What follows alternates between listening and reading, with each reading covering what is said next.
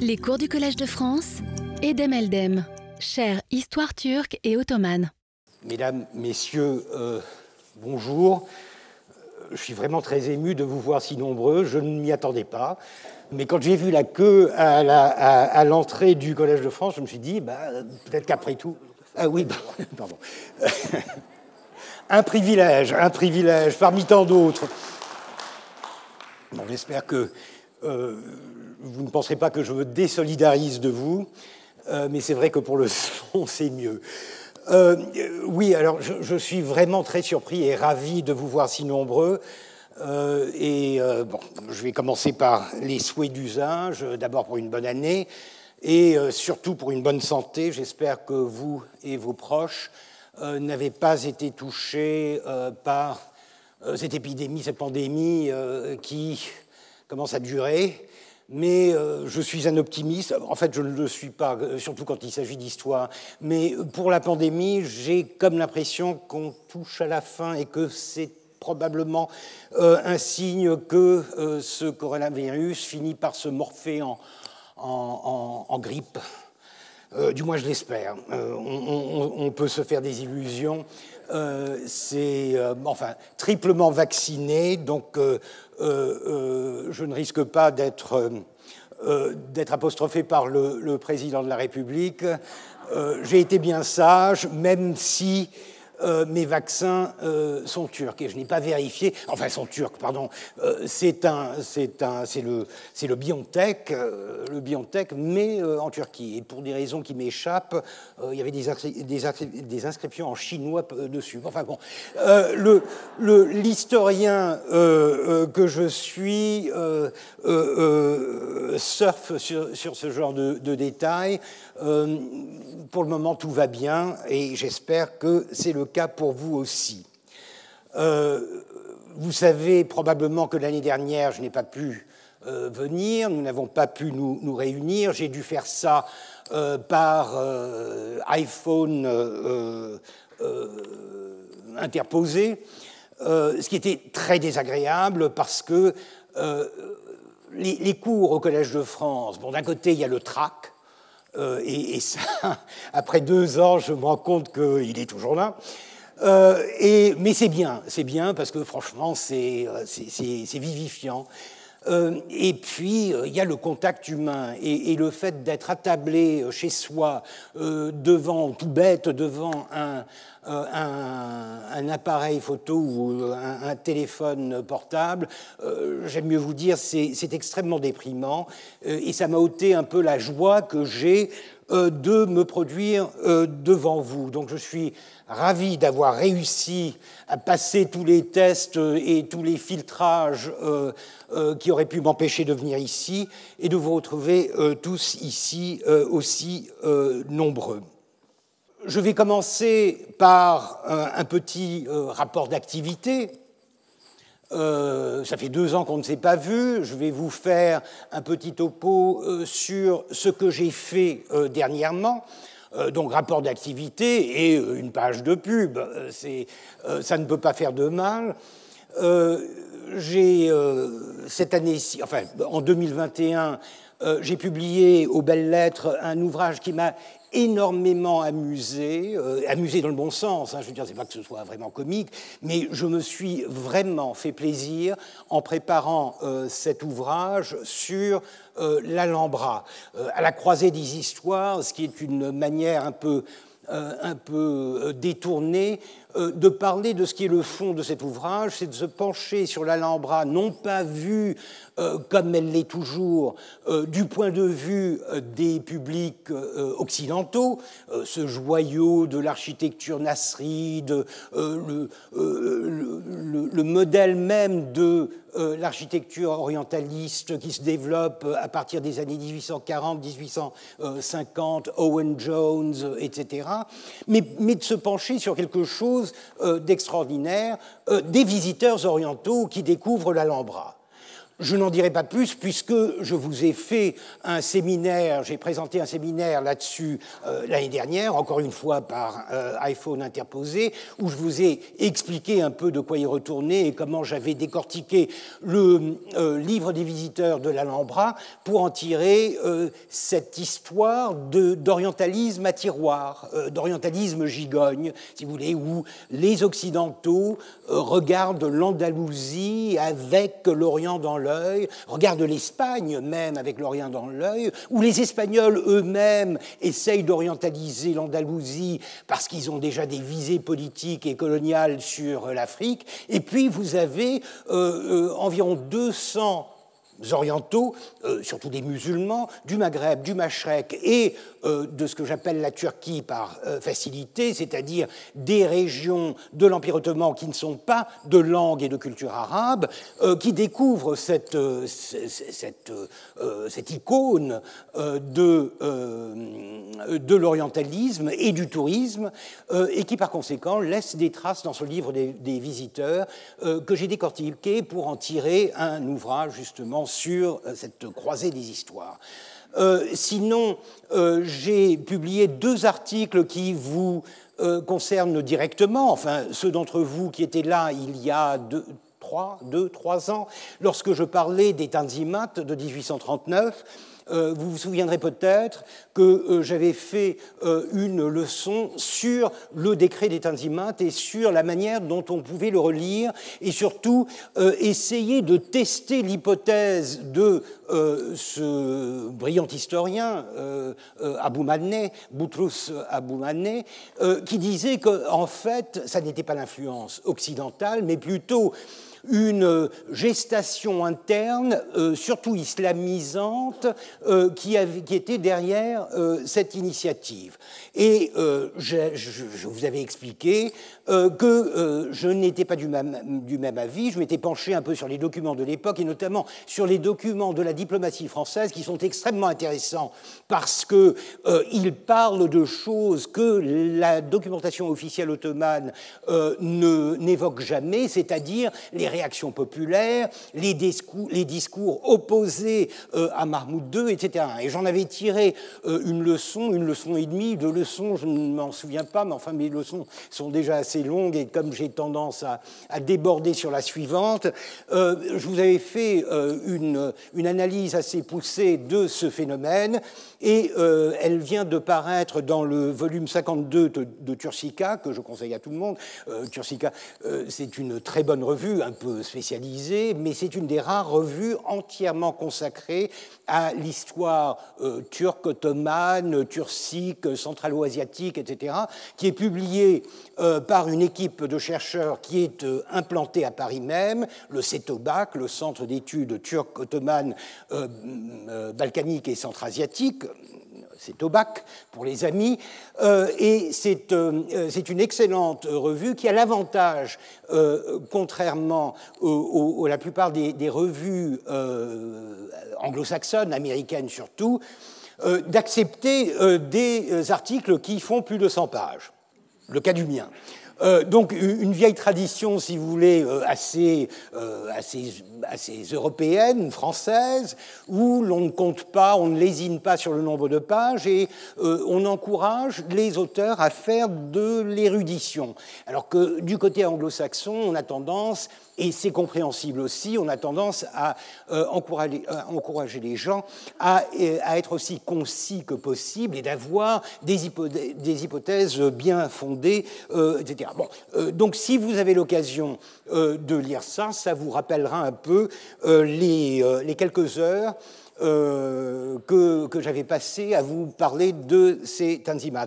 Le même volume euh, comprend un second, article de ma, plume, encore une, euh, une, chose que les Américains ne feraient jamais, un peu plus court, il ne fait que 50 pages, il, il, fait un peu moins de 50 pages, mais sur, encore une fois, quelque chose que j'avais développé, évoqué et développé ici, un événement très particulier qui avait bien sûr un élément de, comique qui me plaisait particulièrement, mais qui était aussi très intéressant du point de vue euh, euh, des mentalités euh, à cette époque-là. In vino, in vino modernitas, vous vous souviendrez peut-être que c'était cet épisode euh, en 1833 d'une fête donnée par le sultan à Karathane, donc euh, dans la banlieue d'Istanbul, aux eaux douces d'Istanbul, comme on les appelait, au corps diplomatique, en l'honneur du corps diplomatique établi à Constantinople.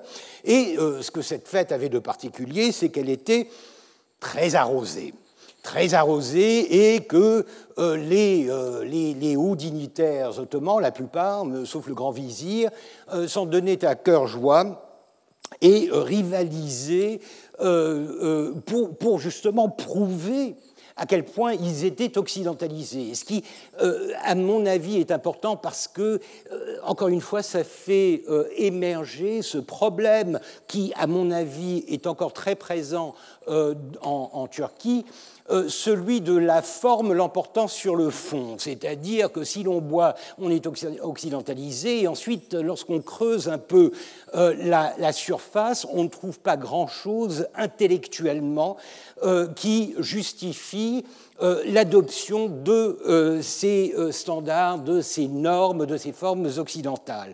Et ce que je n'avais pas pu faire à l'époque euh, lorsque je vous avais présenté euh, euh, cet événement, j'ai pu cette fois-ci aller voir du côté de la documentation ottomane s'il y avait des traces de cette fameuse fête. Et j'en ai trouvé, et j'en ai trouvé deux différentes dans la Gazette officielle de l'Empire. La première dans la version turque de euh, cette gazette, ce qu'on appelle le Takvim Vekai, le calendrier des événements, c'est le nom euh, que l'on donne au, JO, qui, qui, commence à être publié en 1831, si je ne me trompe, donc c'est vraiment très récent. Et ce qu'elle a d'intéressant, c'est qu'elle ne dit rien sur la, côté, part, la part, arrosée euh, de cette fête. Et en revanche, elle insiste sur ce qui précède, c'est-à-dire l'exercice militaire, la démonstration euh, de l'armée euh, et de l'artillerie devant les diplomates, les diplomates occidentaux.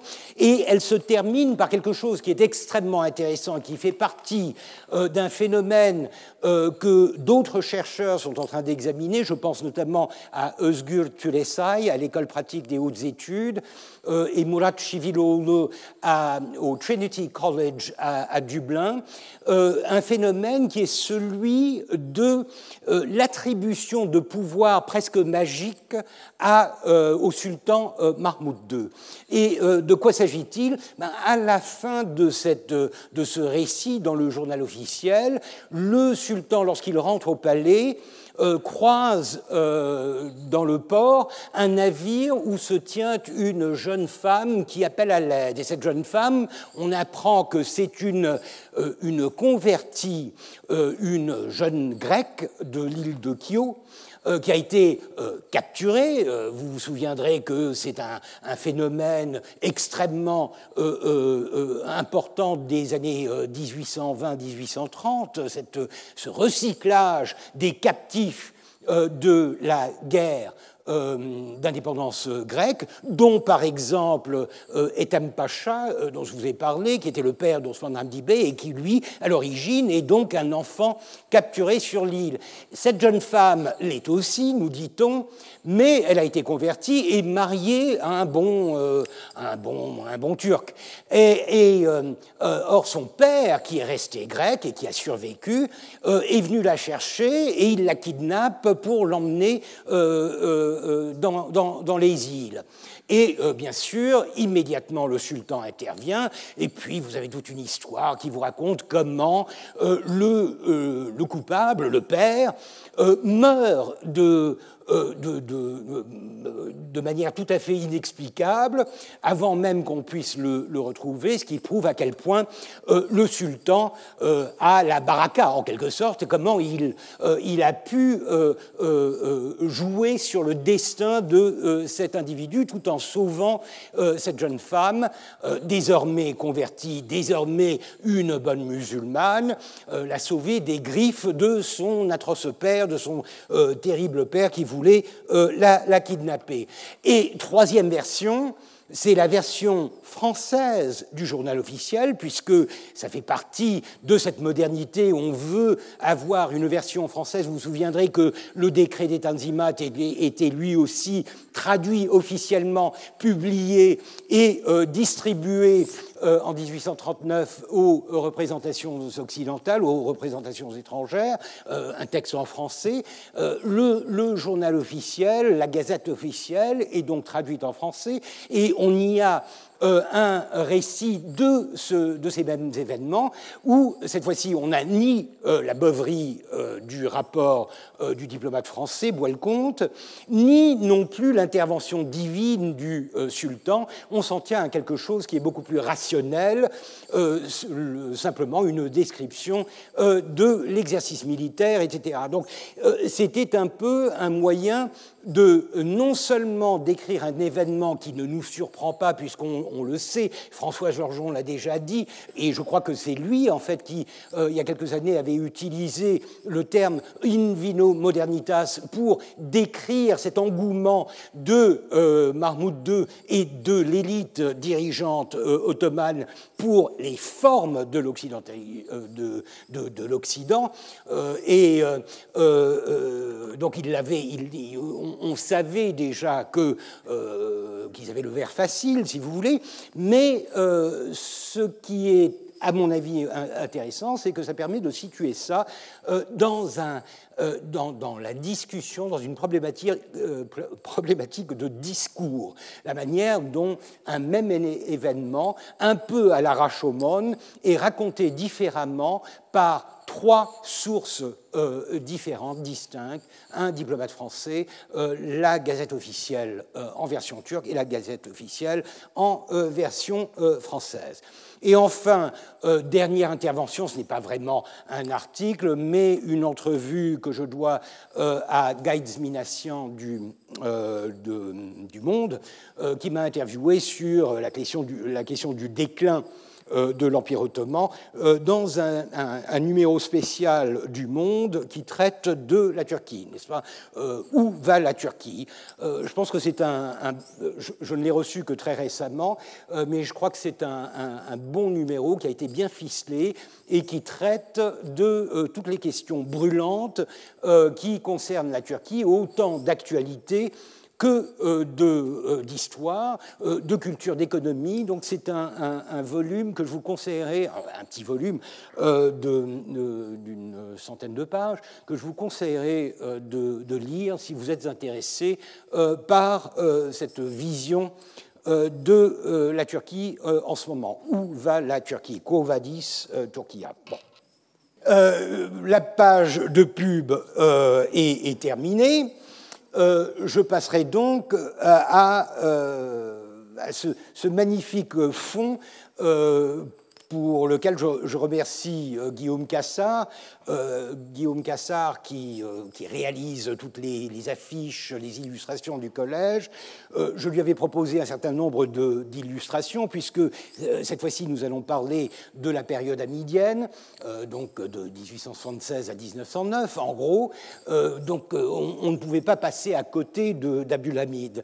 Je lui avais proposé, vous savez que j'aime bien les médailles, c'est mon côté bling-bling, je, lui avais proposé une magnifique médaille, un médaillon en fait, qui avait été frappé pour commémorer la visite de Wilhelm II, Guillaume d'Allemagne, en 1889. Je lui avais proposé aussi une très belle, un, montage, non pas photographique, mais graphique, qui illustre la couverture de euh, l'illustration en 1898 et qui montre Abdulhamid et euh, Wilhelm et Guillaume, bras dessus, bras dessous, avec euh, une très belle légende qui dit une paire d'amis. À un moment, en 1898, lorsque,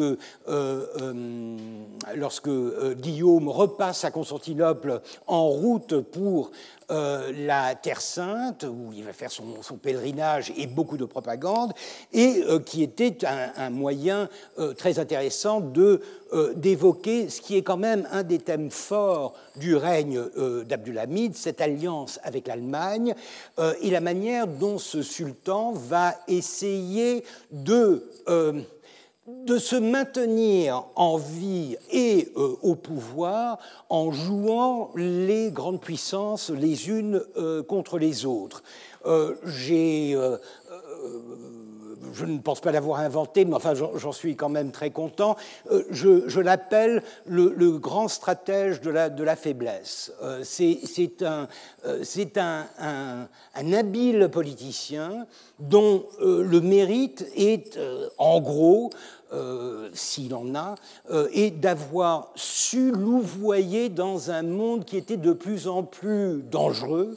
Et euh, en gros, il a, réussi son coup pendant 33 ans grâce à cette capacité de de se couler dans tous les moules, de satisfaire ou d'essayer de satisfaire tout le monde, euh, par tout le monde j'entends les puissances euh, occidentales, euh, de, autant que possible de, de, de, céder sur les demandes qui lui étaient faites, tout en se montrant plus ou moins autonome et indépendant. Donc il a, il a, il a ménagé en quelque sorte la, chèvre et le chou, et son alliance avec l'Allemagne à partir de 1889 est un, des éléments forts de sa politique euh, euh, étrangère. Donc il y avait euh, cette image, il y avait aussi une image du palais de D'ailleurs vous la verrez dans un instant, le palais de Yıldız, ce palais qu'il occupait pendant pratiquement tout son règne, dont il ne sortait pas, et qui est aujourd'hui associé très intimement avec la personnalité d'Abdulhamid, le palais de Yıldız c'est Abdulhamid, euh, euh, c'est le palais de l'autocratie euh, hamidienne. Et puis, il y avait cette caricature. cette caricature qui apparaît sur la couverture de L'assiette au beurre. Je ne sais pas si vous connaissez cette revue, mais elle est excellente, elle est très, très très innovante. Elle est née en 1901 et c'est une revue satirique, bien sûr, qui a euh, un pouvoir euh, d'évocation qui est très fort parce qu'elle utilise de véritables artistes pour euh, l'illustration. Elle est fortement illustrée en couleur, ou en, bi ou trichromie, ce qui rend les images encore plus, encore plus fortes. Et cette, cette, cette, image, elle est signée, vous voyez, V. v Radetzky, c'est Václav euh, Radetzky, qui est un, illustrateur euh, tchèque. Euh, non, il est né austro-hongrois. En fait, je crois qu'il est né en 67, donc il n'est même pas né austro-hongrois, il est né autrichien. Il a grandi en tant que sujet austro-hongrois et il a fini en 1940 tchèque.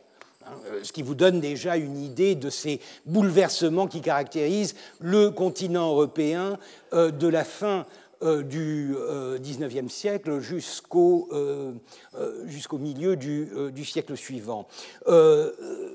On, connaît beaucoup d'illustrateurs d'Europe centrale qui sont extrêmement talentueux. L'art nouveau leur doit beaucoup de choses. Donc Radetzky fait partie de cette, élite, cette crème d'illustrateurs. Et si j'ai préféré cette image, euh, c'est parce que je la trouve particulièrement euh, intéressante, euh, puisque j'aurais pu... Aïe. Elle a glissé.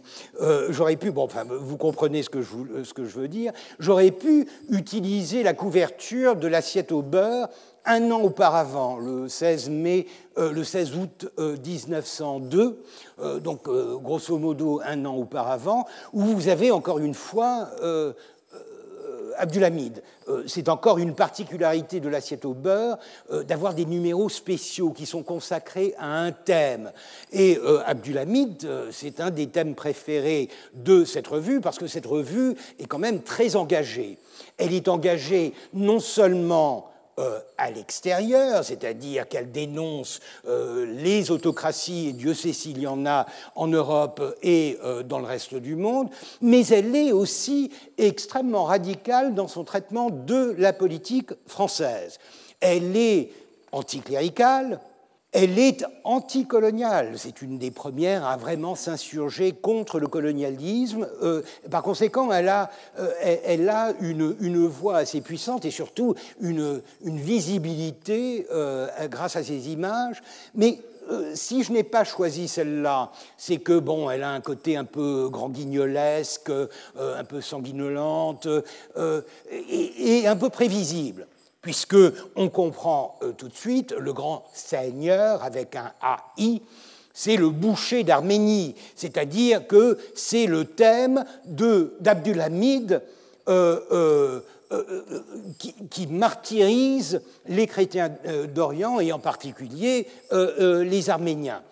Ce qui est tout à fait vrai, mais ce que j'ai aimé, euh, ce qui me déplaît sur cette image, ou ce qui me plaît moins sur cette image, euh, c'est qu'elle est un peu, on dit, euh, grosse comme un camion, c'est l'évidence même. L'autre, je reviens sur celle-ci, est beaucoup plus subtile. Elle est très intéressante. D'abord, c'est un visage, alors le visage d'Abdulhamid, j'en ai peut-être parlé lors de mon séminaire que j'ai consacré à Camera Ottomana, les tribulations de la euh, photographie euh, euh, dans l'Empire ottoman, j'en ai peut-être parlé, Abdulhamid n'est pas photographié. Il est, c'est probablement le souverain le moins photographié du monde, et, malgré le fait que son règne s'étend sur plus de trois décennies. On a des photos de lui qui datent de 1867 et pourquoi 1867 Parce qu'il était à Londres, à Paris, etc. Et il a été photographié comme son frère, son demi-frère Mourad, il a été photographié par un, grand photographe de Londres. Et euh, après ça, il y a une photographie des frères Abdullah qui a été utilisée en 1876 lorsqu'il est, euh, lors de son événement. Mais au-delà de cela, ce n'est qu'en 1908 c'est-à-dire lors de la révolution jeune turque, lorsqu'il sera obligé à faire des bains de foule et à se plier à la volonté constitutionnaliste, libérale, révolutionnaire des, jeunes Turcs, ce n'est que là qu'on commence à le voir en, photo. Donc pendant 33 ans, 32 euh, ans, euh, pas de photo. Alors que font les gens? Et ça, il y en a des exemples assez, euh, assez, assez, euh, assez amusants. Euh, les, les, les, revues illustrées, puisque la presse est quand même très illustrée, la presse illustrée, c'est très important. Quand on parle de la Turquie, il faut avoir quand même une, une image d'Abulamide. Ah ben, Qu'est-ce qu'on fait? On le Photoshop, hein, comme on ferait aujourd'hui, c'est-à-dire qu'on utilise ce fameux portrait de 1867, on le vieillit un peu et on en tire un portrait portrait euh, plus ou moins vraisemblable du sultan que l'on ne voit jamais. Euh, c'est le cas de la couverture de, euh, du petit journal, de bien de.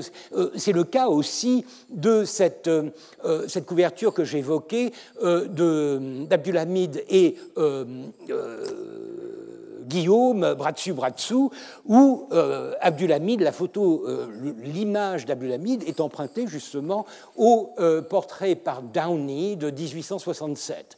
C'est du photoshopping, c'est du, du, montage. D'ailleurs, c'est quelque chose qui est très courant. C'est un des avantages justement de la gravure sur la photographie.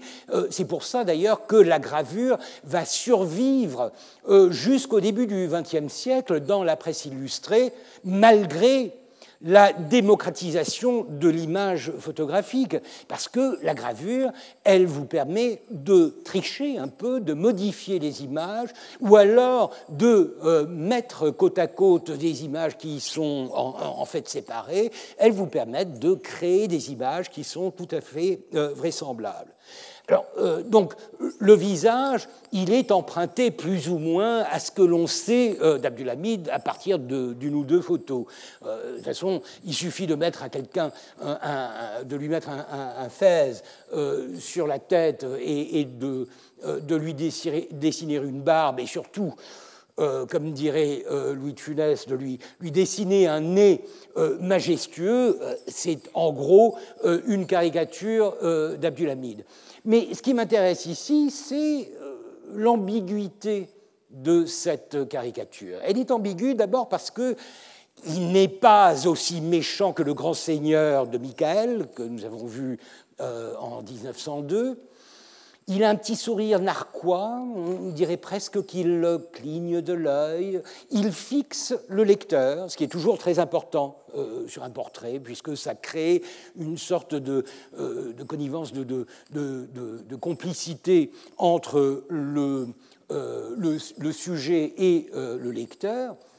Mais ce n'est pas tout. Je ne sais pas si vous avez remarqué, il y a un détail qui est quand même extrêmement important, surtout euh, pour les gens un peu bling-bling euh, comme moi, c'est qu'il a sur euh, la poitrine à gauche, il a ce qu'on appelle un crachat. Qu'est-ce qu'on appelle un crachat? Le crachat, c'est la plaque. Vous savez que les, décorations, les ordres, en général, surtout à des niveaux supérieurs, les, grands croix, les grands cordons, etc., se conjuguent par une croix qui est plus petite et une plaque. Euh, plaque.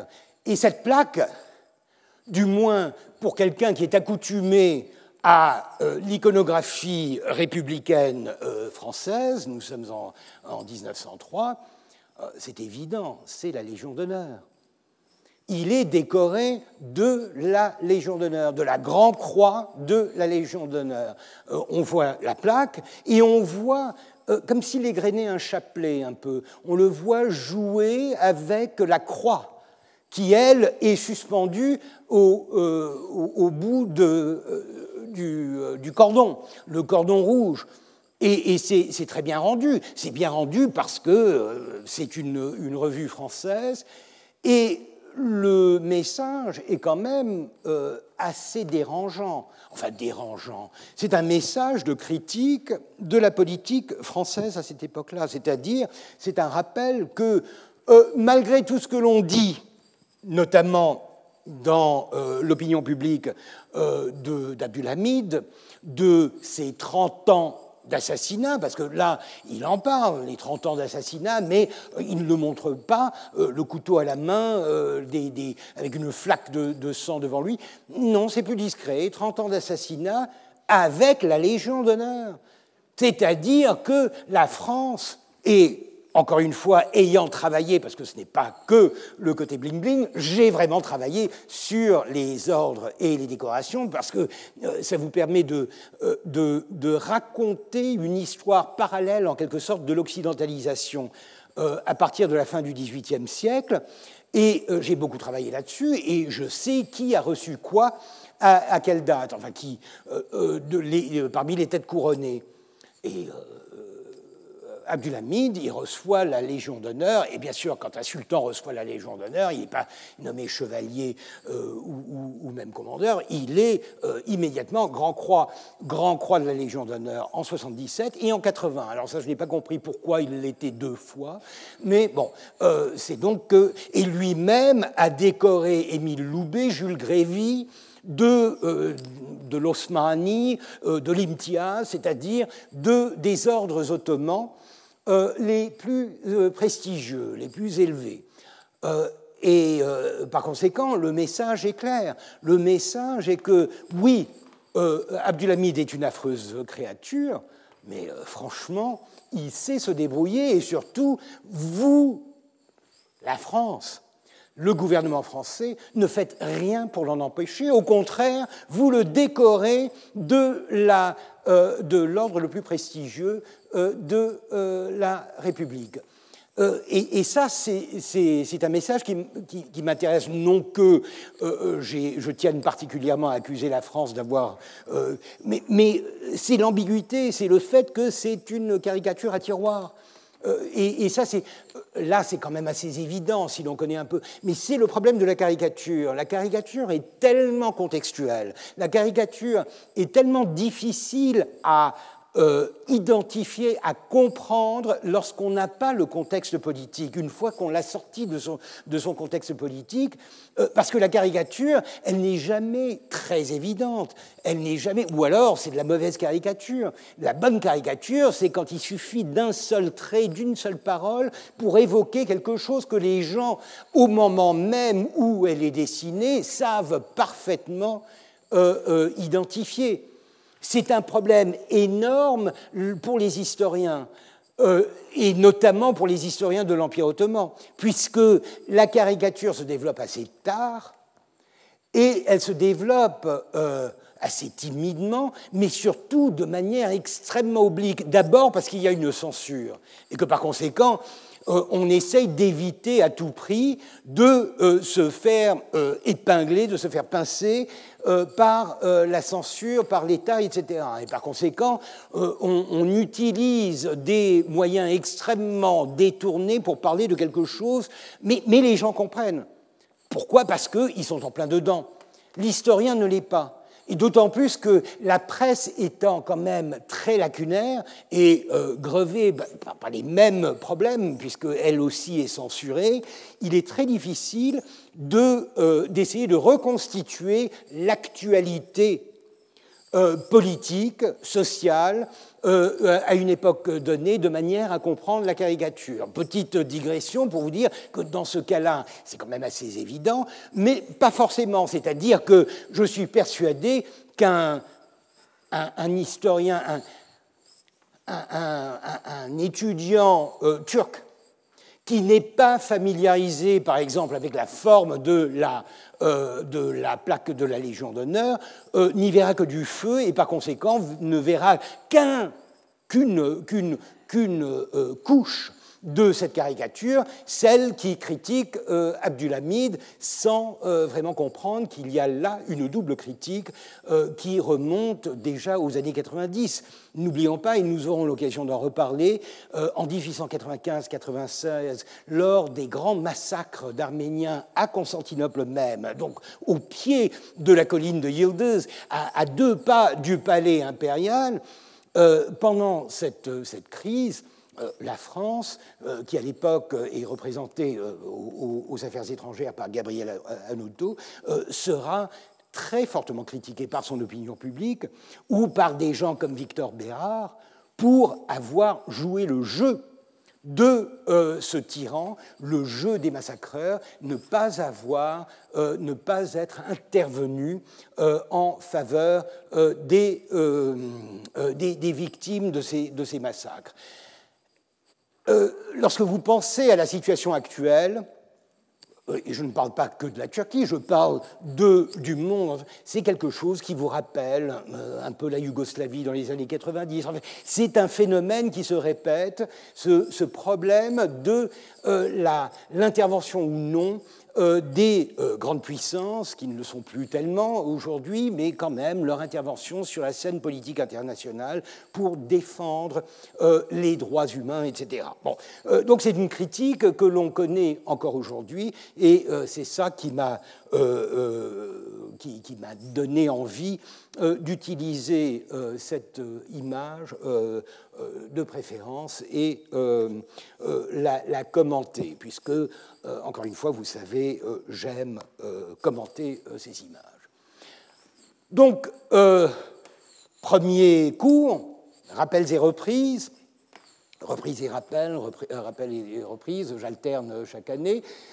cette fois-ci, ma femme me disait, mon Dieu, tu ne vas pas leur faire ça encore.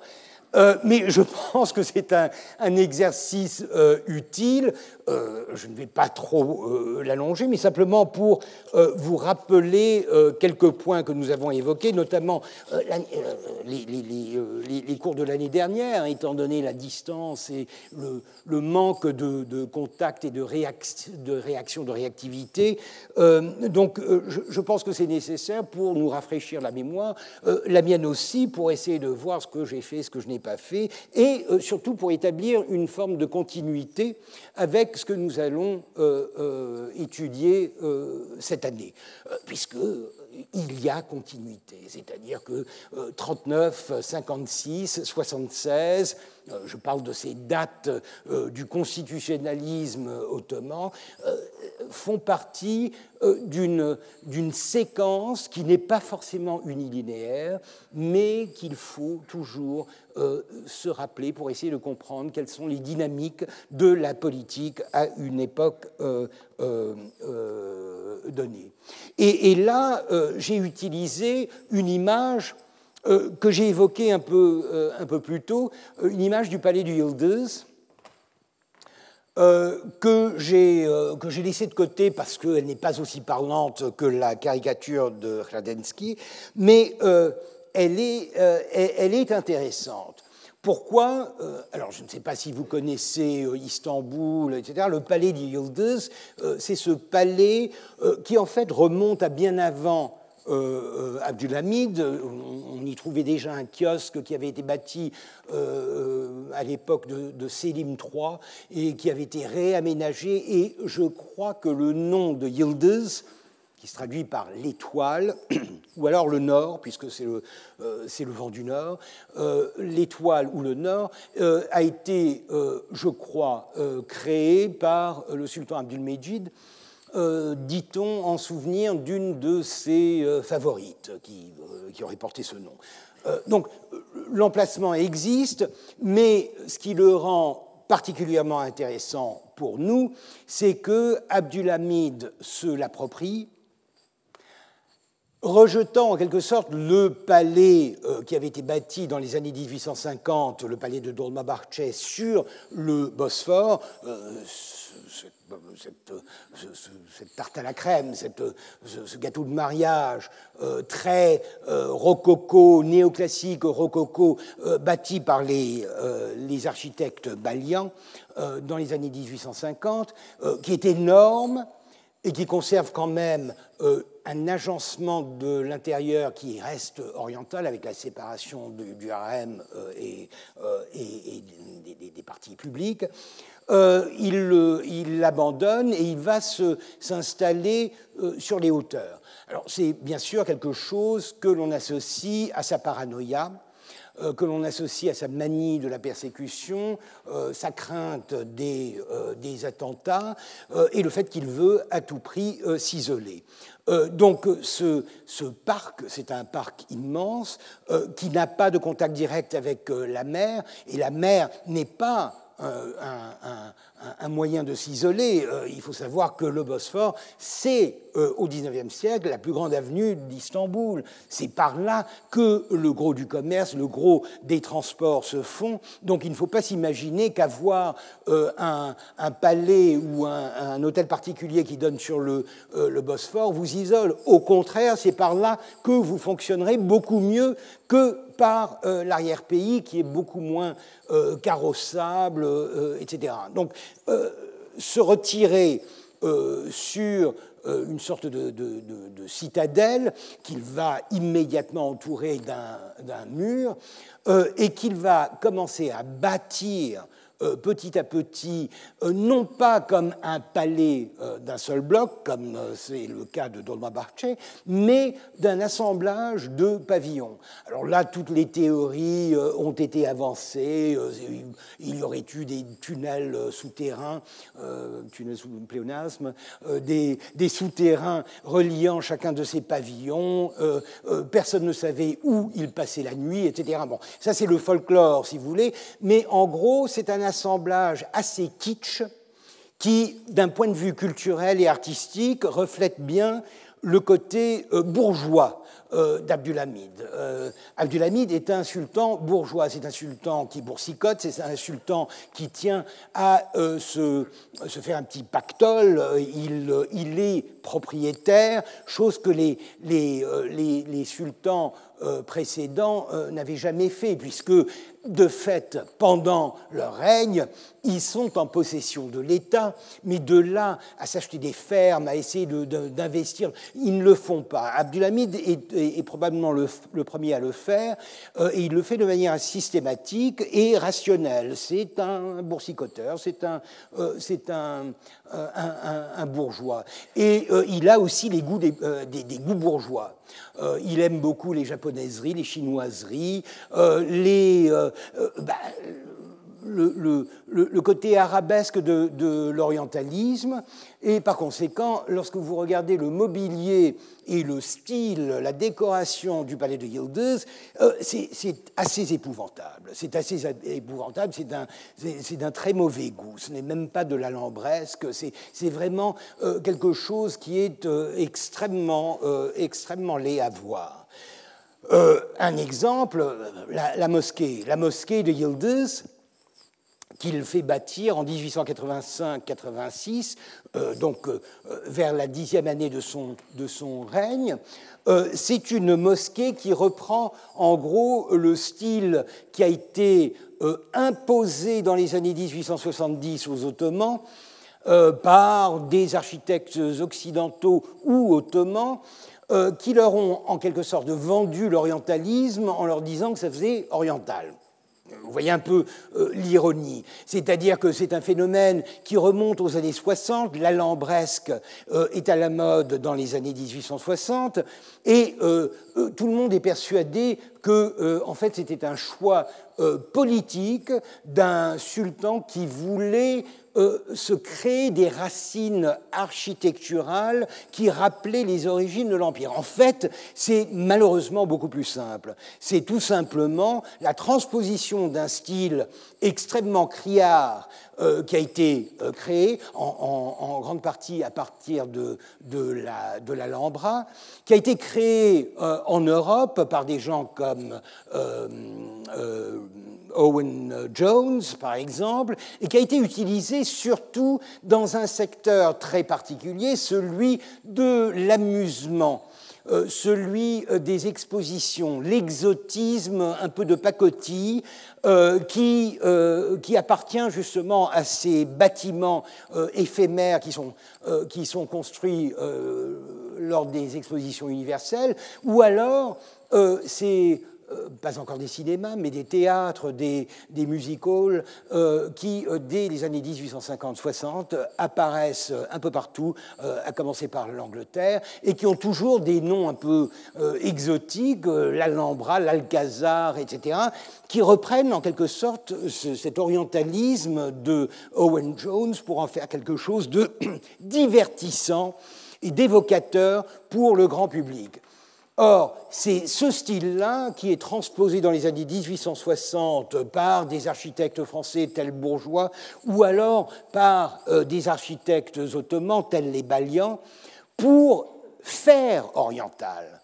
Euh, ce qui est la même chose, me direz-vous, mais euh, lorsque vous prenez ça euh, du point de vue de la culture ottomane, quand on sait quand même qu'il y a des restes architecturaux assez importants qui remontent jusqu'au Moyen Âge, il est intéressant de voir que les Ottomans, plutôt que de se pencher sur leur propre architecture, ils ne le feront que plus tard, vont tout simplement emprunter, copier, calquer un modèle qui a été développé euh, en Europe dans un but euh, euh, éminemment orientaliste. donc c'est dans les années 60 que l'on voit apparaître apparaître plein d'arcs cintrés, d'alambresques, etc. Euh, à partir des années 1870, pour des raisons qui ne sont pas encore très claires, mais les architectes que j'ai cités en sont probablement euh, responsables. Montani, par exemple, Pietro Montani, un, architecte euh, très en vogue à cette époque-là. L'alambresque est abandonné au profit de, la, du néo-gothique. Le néo-gothique, alors bien sûr, il y a un rapport avec le fait que c'est probablement à cette époque-là, c'est plus ou moins à cette époque-là, que l'Europe euh, aussi se rend compte qu'il y a euh, un rapport entre euh, l'architecture arabe, euh, normande, de Sicile, etc., et le gothique. Donc il y a une logique derrière tout ça, mais encore une fois, c'est du copier-coller qui, qui, a lieu. Et vous en voyez un exemple ici, ces, ces, usages des, stalactites, etc., qui rendent l'architecture religieuse euh, ottomane euh, extrêmement étrange. On n'a plus l'impression d'être confronté à une mosquée, mais plutôt à une sorte de, basilique orientale, presque une synagogue, puisque les synagogues, dans les années, à partir des années 50-60, vont emprunter à, l'orientalisme le style de leur architecture. Donc c'est pour qui est habitué à, disons, aux formes d'une architecture religieuse ottomane qui remonte au, au, XIVe, XVe siècle, mais surtout à la conquête de Constantinople et à l'imitation, l'émulation du modèle de Sainte-Sophie, là vous avez quelque chose qui est différent, une sorte d'hybridité, d'amalgame, euh, qui combine des structures un peu, plus mastoc avec des coupoles qui rappellent plutôt euh, des églises orthodoxes euh, modernes qu'autre chose. et ce qui est important dans ce cas particulier, c'est que c'est un, une innovation d'Abdulhamid que d'implanter une mosquée à deux pas du palais. Pourquoi? Tout simplement pour euh, répondre à un besoin symbolique, rituel, euh, euh, politique, celui de la visite hebdomadaire au, le, vendredi, la prière du vendredi par le sultan. Alors ça, c'est une tradition qui remonte aux, origines, enfin, en tout cas à la conquête de Constantinople. Le sultan euh, d'autant plus qu'à partir de la fin du XVIe siècle, il disparaît de plus en plus de euh, l'espace public. Il est de plus en plus retranché euh, derrière la troisième cour du palais de Topkapi, par exemple. Donc le sultan devient invisible, au même moment où il devient de plus en plus absent de l'action politique et militaire. Il ne va plus à la guerre, il ne se rend plus en ville, sauf pour euh, justement cette prière hebdomadaire, la prière du vendredi, qui, qui devient une sorte de représentation symbolique de la présence du sultan dans la ville. Or, ce sultan, il se déplace pour aller à la mosquée. C'est-à-dire que lorsqu'il est au palais de Topkapi, ce qu'on appelle le, palais nouveau, le nouveau palais, euh, il, euh, il, va à Sainte-Sophie, euh, il va à la mosquée de il, il emprunte des chemins, il, participe en quelque sorte d'une ritualisation de l'espace urbain euh, par l'empreinte qu'il laisse lors de ses pérégrinations. C'est vrai en plus au début d'un règne, puisqu'il y a le parcours rituel, il sort du palais, il va jusqu'à Eyup, euh, ce lieu saint euh, aux, limites de la ville, où il se fait ceindre le, sabre d'Osman, et il revient au palais en s'arrêtant à chacun des mausolées de ses ancêtres. Euh, c'est un parcours euh, ritualisé dont euh, Gulou a, beaucoup parlé, Nicolas Vatin a beaucoup parlé. C'est un, rite qui permet au sultan de s'intégrer dans l'espace urbain et de se montrer à des moments extrêmement importants, donc son avènement, euh, mais aussi une fois par semaine, ce qui permet aux gens de euh, placer euh, des, des, pétitions, des requêtes, etc. Donc ça fait partie de cette symbolique du pouvoir à un moment où le sultan est très en retrait de la vie active, de la vie urbaine. D'ailleurs, le prédécesseur d'Abdulhamid, le sultan Mourad V, euh, lui aussi, euh, je pense vous en avoir parlé, notamment lorsque j'ai évoqué les mémoires euh, de, son fils que je suis en train d'éditer de manière très, détaillée, qui, n'est resté sur le trône que trois mois et qui a eu en quelque sorte une, dépression majeure à peine le, troisième jour de son avènement et qui n'a pas pu se plier à ce, rituel, et par conséquent, qui n'a jamais reçu, en quelque sorte, la, légitimité euh, du, euh, euh, du, peuple. Il, est resté enfermé, malade, caché dans son palais, jusqu'à ce qu'il soit destitué, détrôné, pour céder la place à Abdulhamid. Donc Abdulhamid savait très bien, et il l'a fait dès le départ, qu'il fallait se montrer en public. D'ailleurs, ce n'est pas que ça qu'il a fait. Il s'est montré sous un jour extrêmement favorable. Il a, euh, accepté euh, les conditions de Mitat Pacha pour ce qui est de l'établissement, euh, la promulgation d'une constitution, etc. C'était le jeune prince libéral, du moins qui cachait son jeu pour le moment, avant d'avoir les moyens d'instaurer l'autocratie qui le tiendrait au pouvoir jusqu'en 1908. Donc il se rend à la mosquée, mais à un moment, c'est la mosquée qui vient à lui. C'est-à-dire qu'il, à cause de ses frayeurs, euh, paranoïaques ou pas, je, ne vais pas faire une psychanalyse euh, euh, d'une personne que je ne peux même pas interroger, si j'en avais les moyens, mais il est clair qu'il a des frayeurs. Il a des frayeurs, comme tous les princes euh, ottomans, et, pour cause. Mais dans son cas, euh, surtout avec euh, les événements de 1878, lorsque il y a une sorte de tentative de rétablir son frère déchu sur le trône, il, commence vraiment à, fantasmer autour de, des dangers euh, qui le menace. Et par conséquent, il décide de se terrer dans ce, euh, dans ce, palais euh, bien abrité sur les hauteurs. Et c'est là qu'il décide de faire bâtir une mosquée. Et par conséquent, il va poursuivre, il va maintenir cette tradition de la prière du vendredi, mais il va la contenir pratiquement dans un périmètre de 50 mètres, puisque le bâtiment que vous avez à gauche, c'est ce qu'on appelle le Buk, Maabein. Maabein, littéralement, c'est l'entre-deux.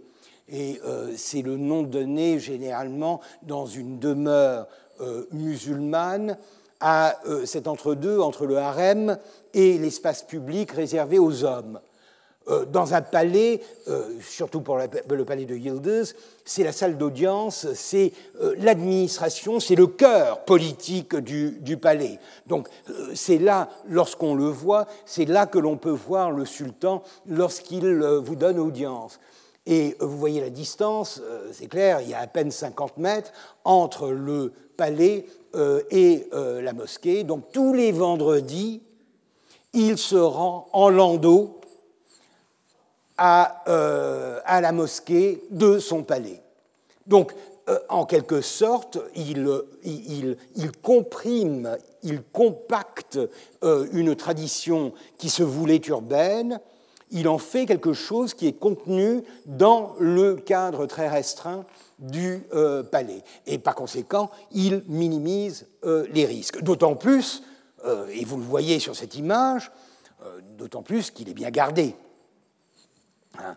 Euh, puisque, euh, bien sûr, c'est un peu une forteresse, mais c'est aussi un spectacle. C'est-à-dire que le Selamluk, comme on appelle ça, le Selamluk, c'est-à-dire la prière du, euh, du vendredi, la prière du sultan le vendredi, est, un, est une procession, une parade qui est extrêmement euh, euh, euh, travaillé et qui incorpore bah, tout, le bataillon qui est chargé d'assurer la garde du sultan à Yildiz. Et bien sûr, c'est un, un, bataillon de tout ce qu'il y a de plus moderne. Il faut savoir que la modernité sous Abdul Hamid, elle, elle, avance à grands pas euh, j'utiliserai probablement encore un terme que j'aime beaucoup euh, pour décrire le, système euh, hamidien. C'est un peu la troisième république de l'autocratie, c'est-à-dire qu'il y a des éléments dans la manière dont l'État se modernise et acquiert euh, des, éléments, des instruments de modernité qui rappellent énormément cette transformation radicale de la France après 1870, euh, la, France de la Troisième République, euh, même pour ce qui est de l'éducation, les écoles, les écoles qui forment, et selon l'expression de Eugene Weber, qui transforment des paysans en français, euh, cette école, elle voit le jour dans l'Empire ottoman aussi euh, pour transformer des petits Arabes, des petits Arméniens en des, Turcs, c'est pas tout à fait ça, mais en des Ottomans, par par la force un peu, un peu de la même manière que la France est en train de civiliser euh, euh, ses, provinces. Et euh, par conséquent, l'armée ottomane, à cette époque-là, elle est bien sûr équipée à l'occidental. En fait, elle va même plus loin, puisque c'est sous Abdulhamid qu'est créée la première compagnie de Zouaves. Alors c'est amusant, vous voyez un peu, encore une fois, cet orientalisme à tiroir on voit les puissances coloniales, les grandes puissances, et notamment la France, incorporer des bataillons de colonisés dans leurs armées, les tirailleurs sénégalais, les, les zouaves, et euh, Abdulhamid, il va euh, lui aussi, euh, il va lui aussi se créer des, des, troupes exotiques. Pourquoi? Parce que euh, ça fait partie, encore une fois, de sa modernité. Il veut jouer le jeu, faire croire à la puissance et à la modernité de son empire, et par conséquent, il veut être traité comme les autres puissances. Or, les autres puissances, qu'est-ce qu'elles sont? Elles sont, euh, bien sûr, euh, des, elles, sont puissantes par définition, mais ce qui les rend extrêmement puissantes, c'est le colonialisme, ce sont les colonies, c'est le fait de contrôler, dominer, exploiter la moitié du monde.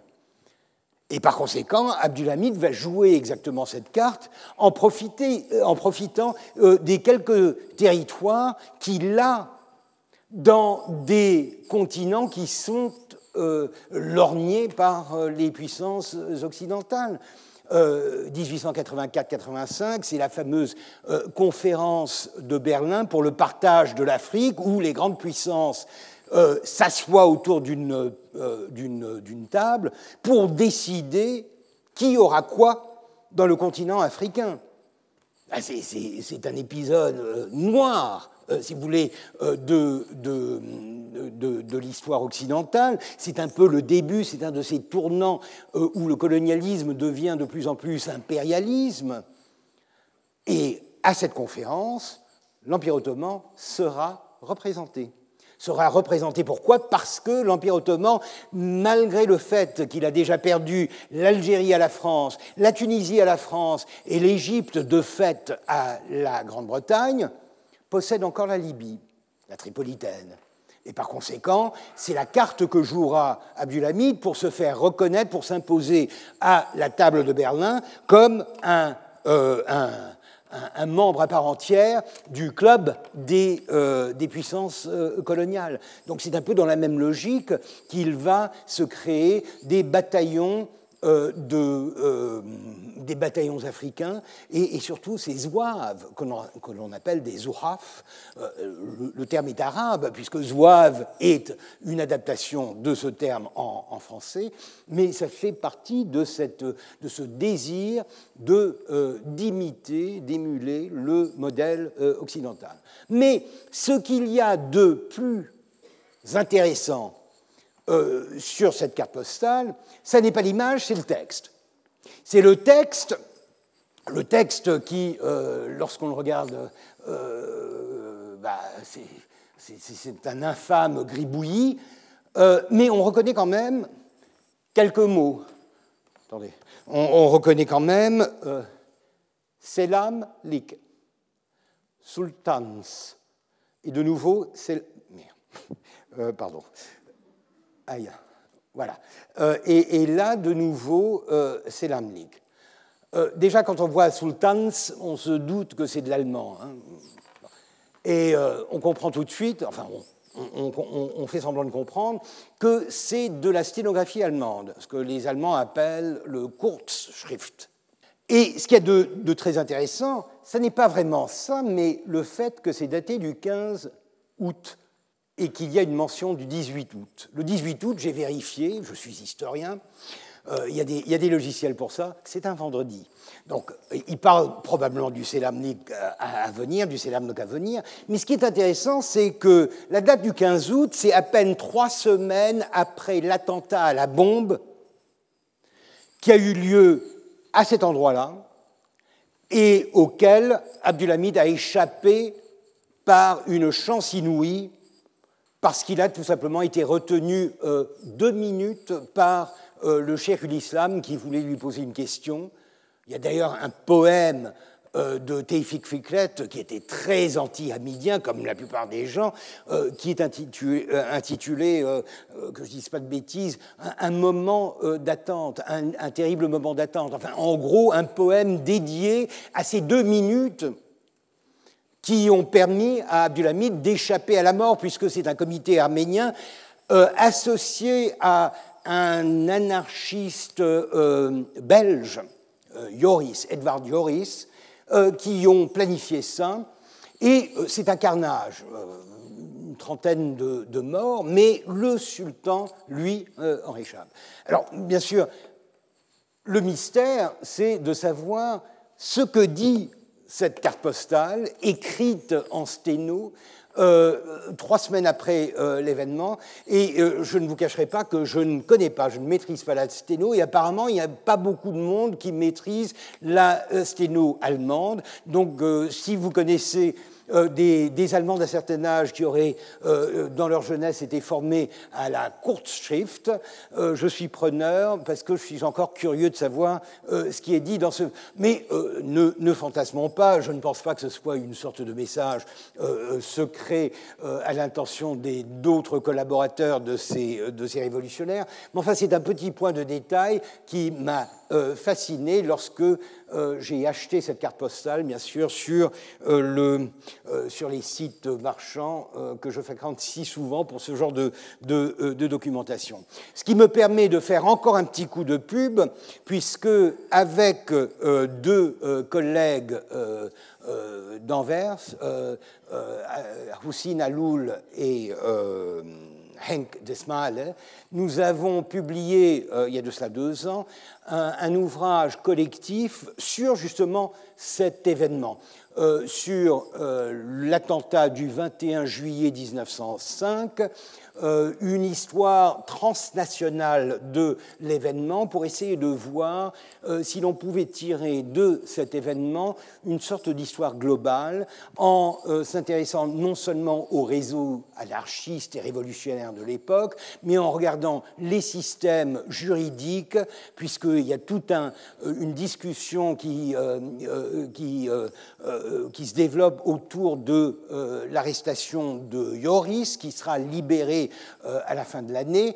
Euh, bref, c'est quelque chose de un, moment fort de la diplomatie et euh, de la juridiction internationale que nous avons étudié avec bon nombre d'auteurs dans ce volume. Et je continue sur cette lancée pour vous rappeler quelques titres qui me paraissent absolument essentiels et qui vous seront probablement utiles euh, pendant, euh, pendant, pendant ce cours.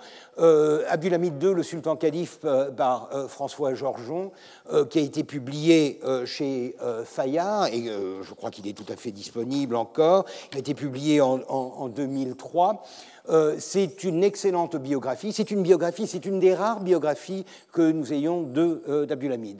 C'est quand même intéressant de voir qu'un sultan qui est à, tel point euh, euh, connu et au centre des préoccupations euh, politiques de la fin de l'Empire, il n'y a pas vraiment de bonne biographie, à part celle de François Georgeon, sur ce souverain. Par conséquent, je vous la conseille vivement. il y a une deuxième version qui a été publiée au CNRS euh, avec le sous-titre de Crépuscule euh, de l'Empire ottoman, euh, par François Georgeon aussi. Et pour ceux que cela intéresserait, je vous conseille vivement aussi de lire, malheureusement il n'existe pas en version française, The Well-Protected Domains, les, les, domaines, les territoires bien protégés, ce qui est une traduction de Mema Ali. Euh, la, formule officielle utilisée pour décrire euh, l'Empire ottoman. Ce sont les territoires bien gardés, bien défendus, bien gardés. Euh, et c'est donc sur l'idéologie et la légitimation du pouvoir dans l'Empire ottoman de 76 à 1909, ce qui est une manière, sans le nommer, de parler d'Abdulhamid. Selim Delingil est un, vieil ami, un ancien collègue à l'université de Boğaziçi, je vous conseille vivement de lire cet ouvrage qui est paru en 98, qui a été republié depuis, mais qui est un des premiers à avoir adopté une vision critique pour essayer d'analyser justement la modernité sous Abdulhamid et sortir par conséquent de, du, du, carcan de cette historiographie un peu noire et blanche euh, d'Abdulhamid Sultan Rouge ou Abdulhamid adulé euh, par les nationalistes euh, turcs, et essayer de voir comment la machine étatique se transforme sous l'emprise d'Abdulhamid pendant, pendant, pendant son règne. Donc voici, si vous avez besoin des, des références exactes, voici les quatre ouvrages que j'ai évoqués. Alors, maintenant très rapidement euh, ce que ma femme m'a déconseillé de, faire, euh, un petit euh, résumé de ce que nous avons vu l'année dernière. nous sommes partis en 56. J'avais appelé la ruée vers l'Occident ce phénomène d'engouement qui est typique de, des années 1850 et notamment de l'après 1856, c'est-à-dire l'après-guerre de Crimée. là, vous avez un, célèbre tableau représentant, la conférence de Paris euh, qui met fin euh, au conflit, euh, la paix donc de, Paris, où l'Empire ottoman est représenté au centre euh, des puissances occidentales. Évidemment, il ne faut pas le prendre euh, au, pied de la lettre, mais il y a quand même un désir de reconnaître, d'accepter l'Empire ottoman comme faisant partie intégrante de l'Europe, mais à condition d'avoir un, droit de regard sur ce qui s'y passe, et notamment ce qui s'y passe en matière d'émancipation et de droits concernant les populations non musulmanes. Hein. Euh, depuis le départ, depuis le début, il y a la question des rayas, la question des non-musulmans. Euh, depuis 1839, vous vous souviendrez que l'édit de 1839, pour la première fois, évoquait le fait que les euh, conditions imposées par cet édit seraient imposées à tous les sujets de l'Empire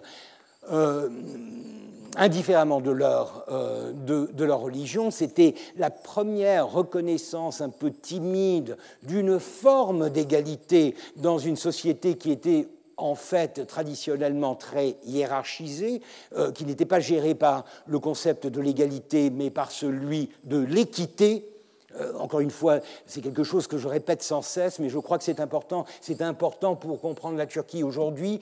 L'équité vous permet de gérer, de donner un semblant de justice dans une situation d'inégalité. Tandis que l'égalité est quelque chose qui vous oblige à vraiment reconnaître le statut de tous les citoyens comme étant euh, égal. Et euh, c'est là que la, Turquie diffère en quelque sorte de la tradition occidentale.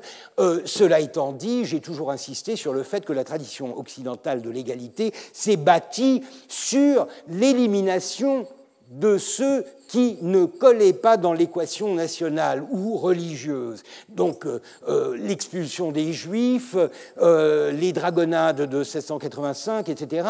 Nous sommes dans un contexte extrêmement différent. L'Europe s'homogénéise, tandis que l'Empire ottoman est hétérogène. Et euh, à partir de 1856, avec le Hatti Humayun, euh, l'édit de 1856, on impose à l'Empire ottoman la reconnaissance de l'égalité pour une, société qui est en fait inégale et qui est habituée à euh, l'inégalité gérée par euh, l'équité.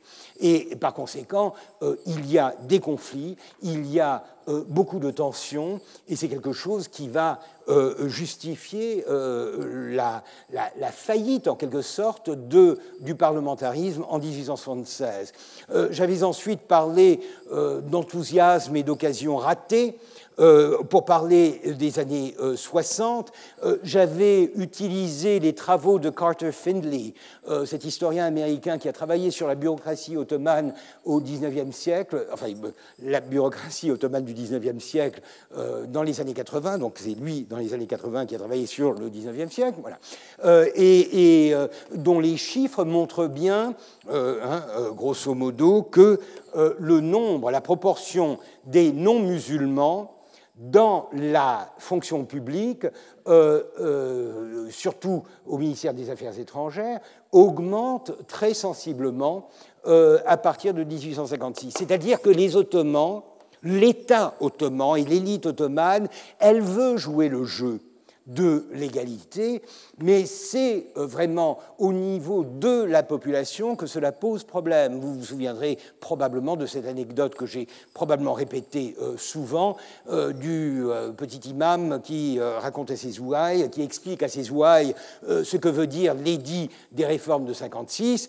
Il dit, en gros, dorénavant, nous ne pouvons plus appeler chiens d'infidèles les chiens d'infidèles. Voilà, c'est un peu ça. Diavoula, diavoul d'ennemi, euh, le fait que, euh, en leur fort intérieur, ils considèrent encore que les musulmans sont supérieurs et que les autres sont des infidèles et qu'ils peuvent être tolérés, mais pas euh, comme des égaux, et c'est quelque chose qui, encore aujourd'hui, définit la manière dont le Turc moyen voit son statut dans une euh, république qui se dit démocratique et qui se dit laïque, mais qui en fait euh, n'est ni l'un ni l'autre en raison de la survivance de cette tradition de l'équité.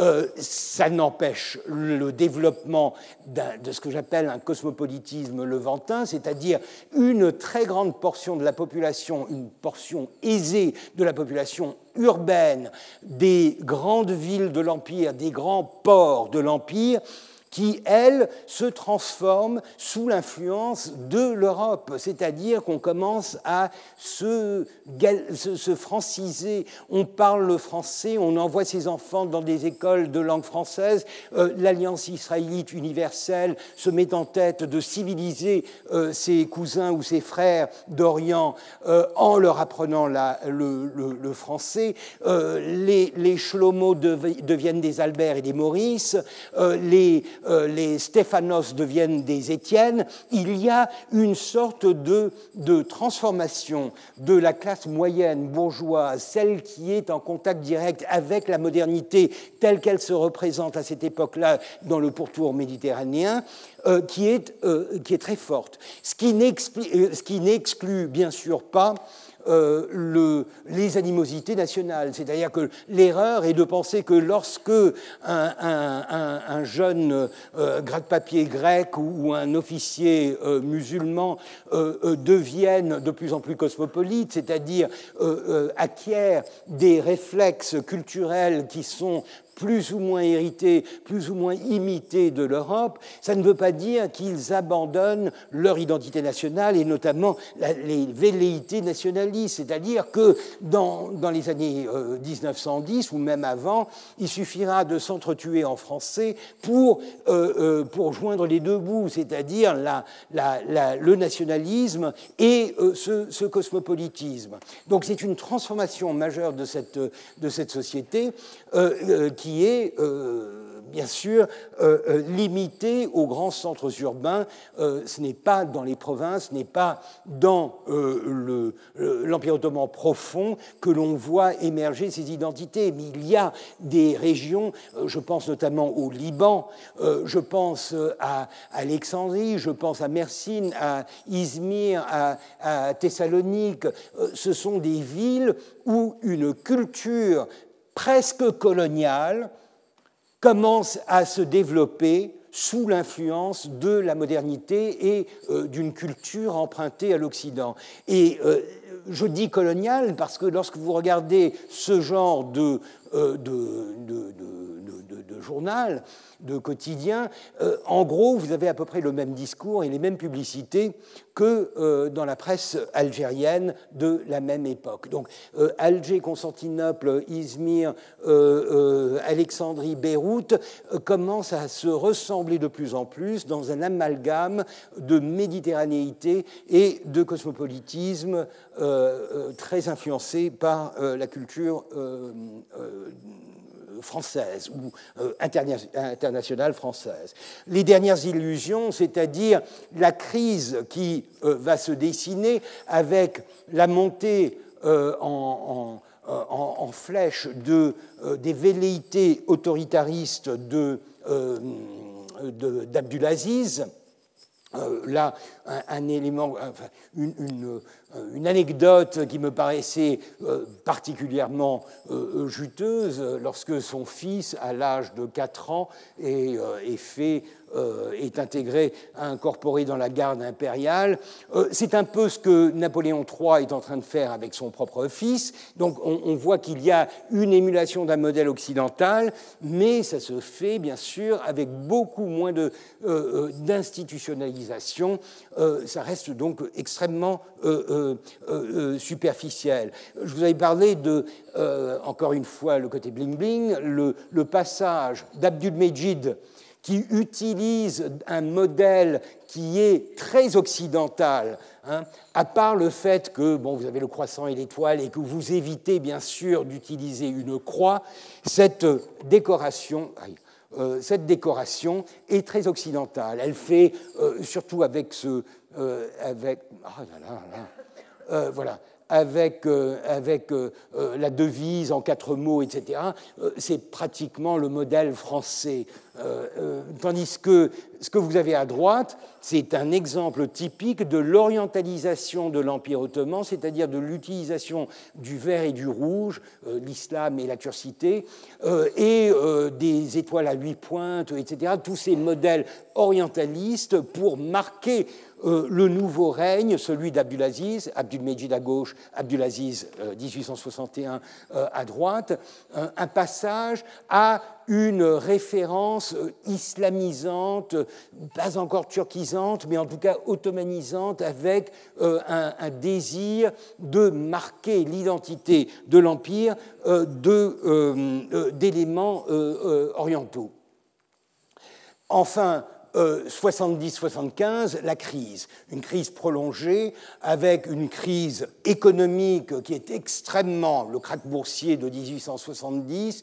Euh, c'est là que vous avez les derniers euh, exemples de l'intégration de euh, l'Empire ottoman avec la visite d'Abdulaziz à Paris en 1867 avec justement le, prince euh, comment s'appelait-il, Louis-Napoléon, enfin le, fils de, Napoléon III, présentant euh, euh, une récompense à son père en présence de l'Assemblée ébahie, avec Abdulaziz participant à ce rituel de la fin du Second Empire. donc c'est vraiment le dernier exemple de l'Empire allant dans le sens, allant vers l'Occident, alors qu'il est en train de se refermer et se refermer fermement cette, euh, cette sclérose, elle se sent notamment euh, euh, au niveau de l'économie et des finances.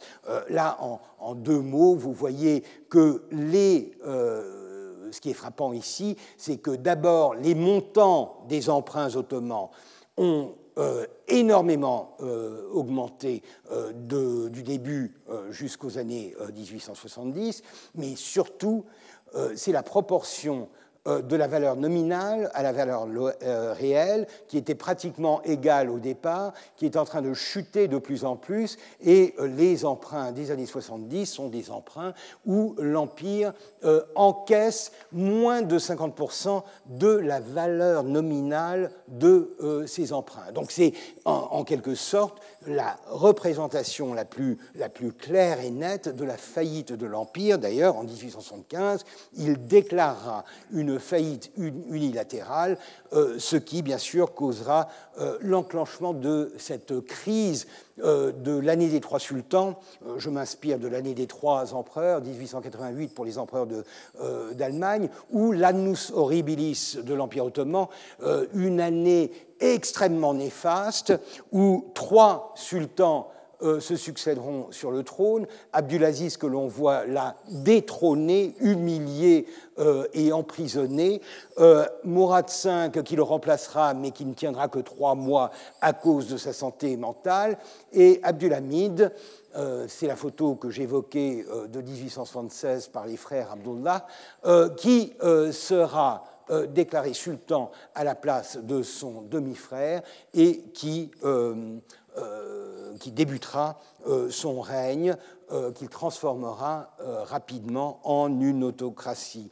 Alors, ce qu'il y a à, retenir de cette année, c'est le fait que l'opposition libérale, constitutionnaliste, pense avoir pratiquement gagné la partie en 1876. N'oublions pas que Mourad est un, un, souverain ou un prince, avant d'être souverain, qui se dit très éclairé, il est franc-maçon, il a été initié en 1872. Donc on peut difficilement imaginer un engagement plus fort euh, avec, euh, avec l'Occident, avec les valeurs de l'Occident, quelque chose qui euh, fait écho en quelque sorte au statut, par exemple, du prince de Galles, qui lui aussi est à la tête de la franc-maçonnerie en Angleterre. Donc on voit bien que son modèle, c'est euh, la, monarchie, constitutionnelle, euh, le modèle euh, britannique surtout, d'une monarchie constitutionnelle, et il est entouré par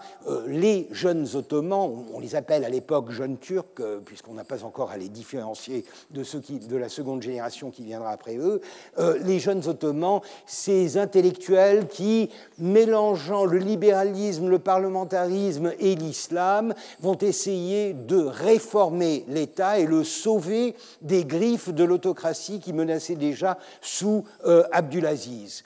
Donc 76, 1876, c'est un coup d'État justifié par euh, cette emprise des bureaucrates, des hommes d'État sur euh, le système et leur désir de, se, de forcer le sultan à se plier à l'autorité de, de ces réformateurs modernes.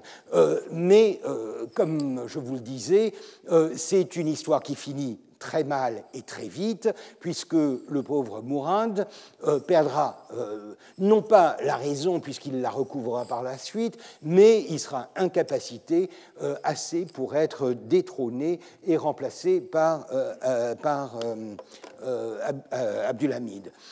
C'est une année extrêmement difficile aussi euh, à, l'échelle internationale, puisque l'Empire ottoman sera confronté encore une fois à une vague de, de, rébellions et euh, euh, d'insurrections dans les Balkans.